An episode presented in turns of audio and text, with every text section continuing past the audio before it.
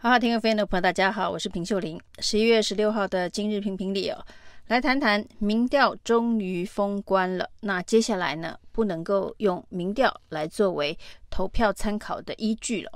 那很多人都觉得这最后的十天呢、啊，已经有一点点像是球赛进入了垃圾时间。如果没有发生重大的变化的话，其实呢，选举的结果、选民的投票意向大致都已经底定。的确呢，在这个垃圾时间里头哦，目前看起来的选举议题也都相当垃圾哦。我们看看台北市啊，今天呢，这个陈时中阵营主打的议题是蒋万安，这个上个礼拜说他要请辞立委哦，结果到现在还没有送出辞呈哦，这个请辞申请书居然还没有送出来，是不是呢？想要这一个拖延？那这一个承诺是不是假的？那大家都知道，民进党在蒋万安开出第一枪，说呢，他要把立委辞掉，以显示他参选市长的破釜沉舟的决心。同时，民进党也立刻开了一个记者会，告诉大家，民进党有七个都在参选的立委，但是呢，他们绝对不会辞职哦。一个绝对不会辞立委的政党。现在呢，质疑蒋万安宣布辞职，结果呢，他的申请书送得太慢了。那不断的盯着他说，已经第五天了，怎么还没送出辞职书？这的确也是蛮好笑的。那针对蒋万安的攻击呢，最近民进党呢，主要的除了这个请辞还没有送这个签名之外哦。那主要的攻击集中在他在辩论会上面所说的，他曾经在戏谷担任新创事业律师的经历啊。那民进党呢，这个一方面质疑啊，他一开始去的律师事务所是一家很大的律师事务所，所以呢，以蒋万安这种学校刚刚毕业的律师进入这个事务所，恐怕也只做一些打杂的工作。那进大事务所。说人家从基层做起是在做打杂的工作，这个经历呢，呃，不足以呃告诉大家他曾经在戏谷担任律师哦。那接下来呢，他换到另外一个事务所，那现在民进党又说那家事务所是专门帮中资上市的事务所。那当然，过去几年呢，在中美贸易战还没有。打得你死我活的时候，有非常非常多的中资公司到美国的股市，特别是矽谷，呃，纳斯达克去上市啊。所以的确是有很多的律师事务所承包了相关中资上市的公司。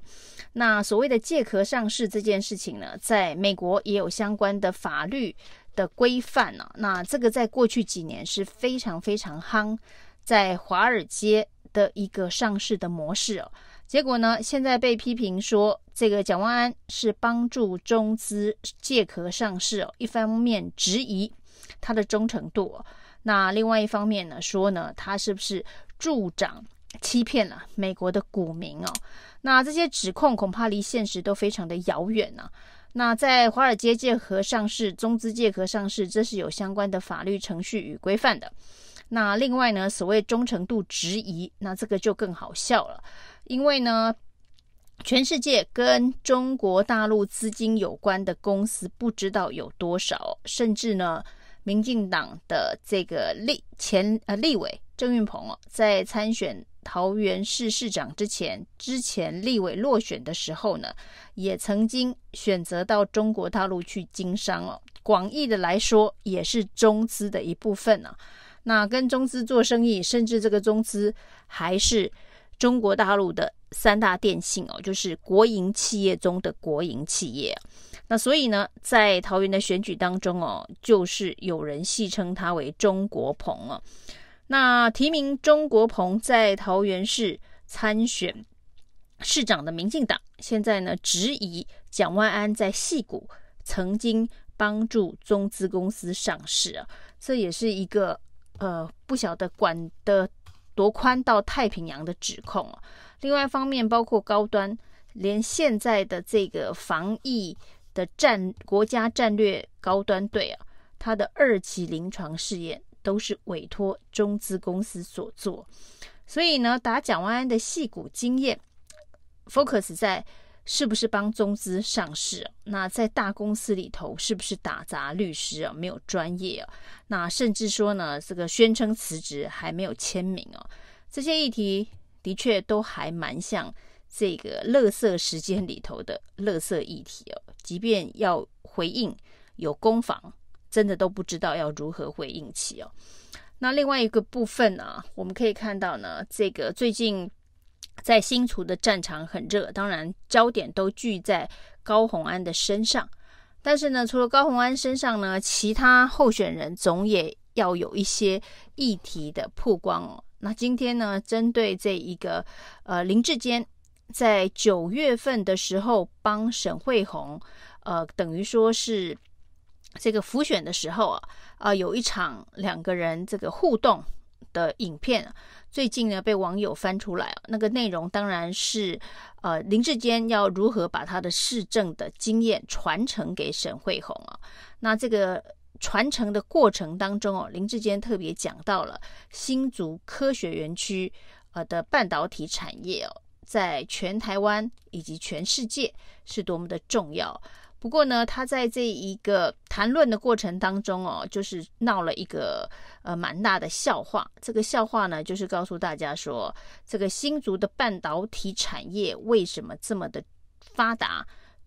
主要的原因是新竹有产系呀。那大家都知道，台积电以及台湾的半导体产业被称为台湾的细盾呢。也就是说呢，在这一个半导体产业晶圆的产制过程当中哦，这个矽这个原料是相当重要的。那所以呢，林志坚的论述是说，这个新竹就是一个产矽的地方，有这个原料上的优势啊。所以过去呢，矽可以做成玻璃，所以新竹的玻璃也非常的知名。那现在矽呢，可以做成晶圆哦。这个说法当然是会让大家觉得贻笑大方，因为大家都知道呢，这一个台积电。的这个晶圆呢，绝对不是用做玻璃的细来做的，所以呢，所谓的细可以做玻璃，也可以做半导体，所以呢，新竹成为科学园区的重镇，这个逻辑上面是蛮好笑的。那这件事情当然虽然是九月份的影片呢，可能最近呃，就我就说乐色时间呢，呃，没有什么主打的议题啊，就是把一些过去的这个选举活动当中哦，可能发生的一些争议拿出来讨论。那这件事情呢，沈慧红因为也在这个影片当中哦，对于林志坚这样的说法，看来是点头附和，于是呢就被说是草包啊。那这个沈慧红就说呢，这些质疑呢都是网军的不实的攻击啊。那的确，这个回应也蛮乐色时间的。那除了垃圾时间的垃圾议题哦，其实呃，台湾还有很多重要的事情，包括之前的治安问题、台版柬埔寨的问题哦，到目前为止也没看到我们执政的这个民进党慎重的在处理哦。每天陆陆续续都可以听到，哎，哪里又破获了一个这个诈骗集团，又救出了多少被控制的受害人，这个已经基本上呢，遍布全台湾。每一个县市都有据点，那这么一个广泛性的议题哦，看来这个民进党政府并没有要进行全面性的扫荡跟处理哦。那短短的时间之内，突然冒出这么多台版台版柬埔寨的这一个诈骗据点呢，那受害的人数不断的累积的升高哦，大家真的为台湾的治安环境感到忧心忡忡哦。那另外还有一个呃事情，当然就是能源的议题哦。除了这个细晶圆啊，绝对不是新竹所产之外哦，台湾更大的问题其实是能源安全的问题。在美国史丹佛大学的这个胡佛研究所，它是特别研究台湾、中国大陆两岸相关议题的这个胡佛研究所，开了一个研讨会，谈台湾目前的处境啊。那中间呢，学者认为能源安全问题在俄乌战争之后显得相当的重要。可是台湾的政策，能源政策居然是废除核能的使用，排除核能的使用啊。那史丹佛大学的学者认为啊，这个实在是太疯狂了。那还以加州之前的能源议题缺电，来劝台湾不要做这么疯狂的事情啊。其实这个论坛呢，台湾也有这个现任的官员受邀哦。那对于美国的学者说台湾废核太疯狂这件事情啊，居然大家都跟沈慧虹一样是在旁边点头称是，却没有做任何的辩护反驳，或者是把相关的意见带回台湾给民进党的党政高层啊。那另外呢，这一个呃联合国的儿童权利公约的国际审查会啊，那这两天也在台北进行审查，我们的卫福部啊。那针对这些国际审查委员的问题，也做出非常呃荒腔走板的答复哦。这个儿童权利公约的审查委员关心台湾的青少年自杀问题啊，就是这几年为什么青少年自杀的人数呃增加的这么多？结果卫福部居然回答，呃，只要把跳楼的人数扣掉。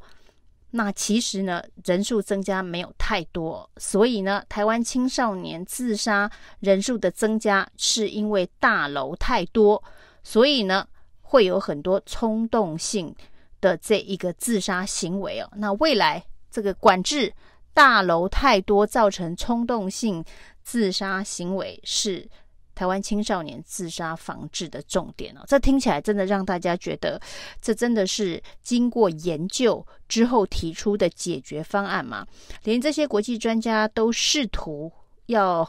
询问卫福部的研究当中，是不是因为青少年的家庭的支持，呃，力度不足？那现在很多破碎家庭的问题啊，另外还有学校的压力太大，升学压力等等相关的压力太大所造成的，应该要对症下药。没想到我们的卫福部官员给出的答案是因为台湾的大楼太多了，造成了冲动性的自杀行为，是青少年这一个自杀人数增加的原因哦。就在卫福部做出这么离谱